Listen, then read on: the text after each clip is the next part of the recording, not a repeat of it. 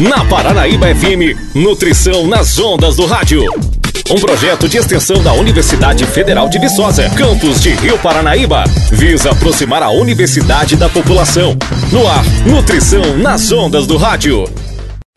Bom dia, ouvintes da Rádio Paranaíba FM. Meu nome é Lucas. Bom dia, galera. Meu nome é Bianca e está no ar mais um programa do projeto Nutrição nas Ondas do Rádio. Nos enviaram a seguinte pergunta: o que deve e o que não deve ser adicionado no suco verde? Portanto, o tema do programa de hoje será voltado para o suco verde, o famoso suco verde. Geralmente, galera, ele é composto de água, couve, laranja e uma fonte de fibra, mas ele pode variar muito e vai do gosto da pessoa. Mas é muito importante deixar claro para vocês que a associação desses alimentos para fazer um suco não nos trará um efeito milagroso nem um emagrecimento rápido.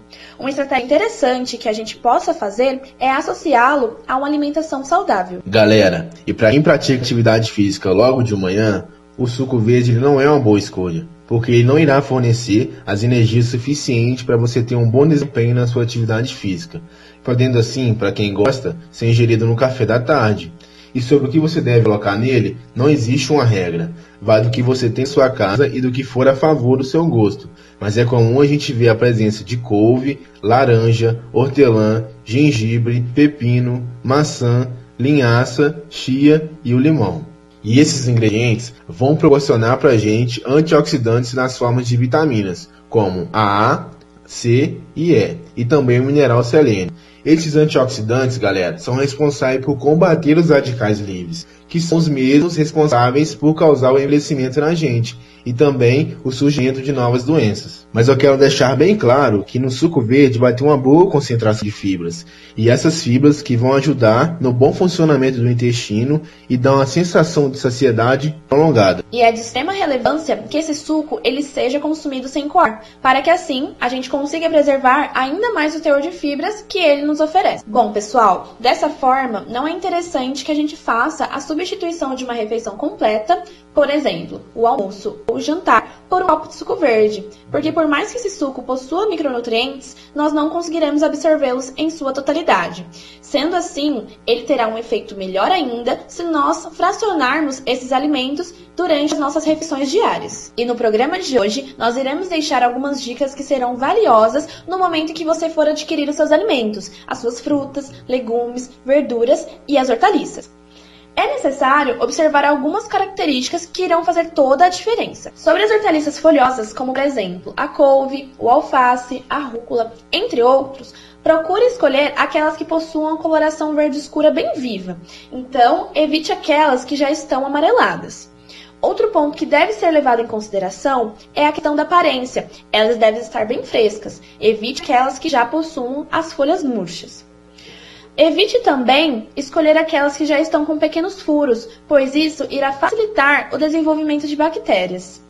Já falando sobre as frutas, legumes e as verduras, procure escolher aquelas que possuam a casca intacta, sem amassados, furos e rachaduras. É necessário também que a cor ela seja característica a daquele alimento. Então, é bom evitar alimentos que possuam mais de uma coloração.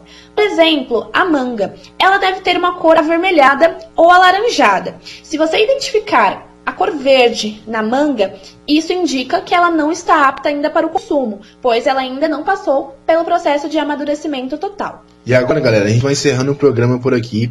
Eu vou pedir para que vocês entrem na nossa página no Instagram, que é Nutrição nas Zonas do Rádio, e nos sigam. Lá vai ser postado dicas e receitas.